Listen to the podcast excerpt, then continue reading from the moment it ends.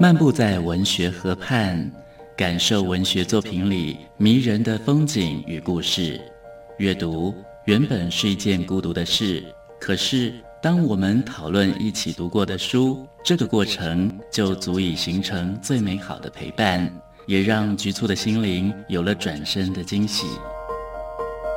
作家林信杰带你走进阅读的世界，请听陪你读的书。大家好，我是林信杰。今天陪你读的书，要跟大家分享的作品是杨子宝的《城市的三十六种表情》。我常常用拟人化的方式去描述一座城市。我认为城市的表情都是不一样的，每一座城市有各样的表情跟脾气。我最喜欢的大概是维也纳、巴黎、京都这几个表情非常优雅的城市。而杨子宝的城市的三十六种表情，他极力的去搜寻那一些令人印象深刻的城市，从一盏路灯、一份招牌、一块人行道的铺面地砖，乃至于红绿灯、公共座椅，还有公车的候车亭，他都把这一些事物看成是城市的家具。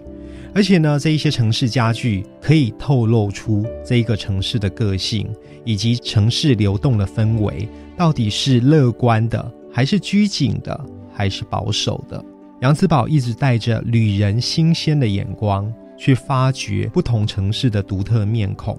杨子宝他是一位非常敏锐的城市观察者，也是一个文化研究者。杨子宝曾经长期居住在国外。行走于各个重要的城市，所以呢，他对于异国的城市风情有自己独有的体会。这一本《城市的三十六种表情》，它其实严格说来，并不是一本教人如何旅行的实用的书，但是呢，又具有另外一种实用的功能，能够带着我们这一些读者，让我们一步一步慢慢走。慢慢的体会城市的表情，然后呢，也去观察到每一个不同的城市家具，它其实都附在了相当深刻的文化内涵。杨子宝在书中提问：大家习以为常、鼓励消费的那一些橱窗，到底是怎么来的？答案是，它的发源地正是酝酿工业革命与资本主义的伦敦。他也直问：“你生活的城市是什么颜色呢？”他举例来说，旧金山的九曲花街、高雄地铁站的彩绘玻璃装饰，让我们这一些旅行者的眼睛很忙很忙。他又问道：“营造城市印象的高手在巴黎，而巴黎人是怎么做的呢？”其实很厉害的是，墨绿色的铸铁式书报摊。海报柱、公共厕所、公共座椅，还有路灯，这一些十九世纪风格的城市家具，形成了我们熟知的巴黎形象。而这幕后的推手就是拿破仑三世。在这本书里面，杨子宝也提到，消防栓除了防灾功能之外，还泄露了这个城市的个性和历史。这也是我们作为一般读者没有想到过的。城市的三十六种表情，搜罗了杨子宝对于生活在城市里的城市家具的深刻观察。这一本书里面，我最感动的是那一篇拜访巴黎墓园。一个旅行者为什么要去看墓园呢？其实，我觉得墓园的空间固然与死亡有关，但何尝不是生者与逝者灵魂交流的重要场所？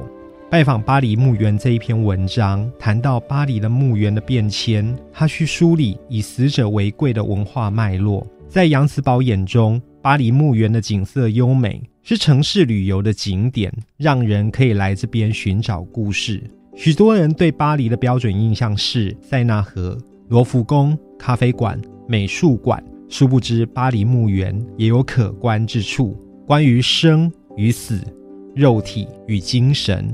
我想到雨果在他遗嘱里面曾经写道：“我将闭上肉体的眼睛，但精神的眼睛会一直睁得比任何时候都大。”在巴黎墓园里居住着的，或许就是那一些精神的眼睛吧。今天陪你读的书，跟大家分享的是杨子宝的《城市的三十六种表情》。陪你读的书，带您感受生活的美好之地。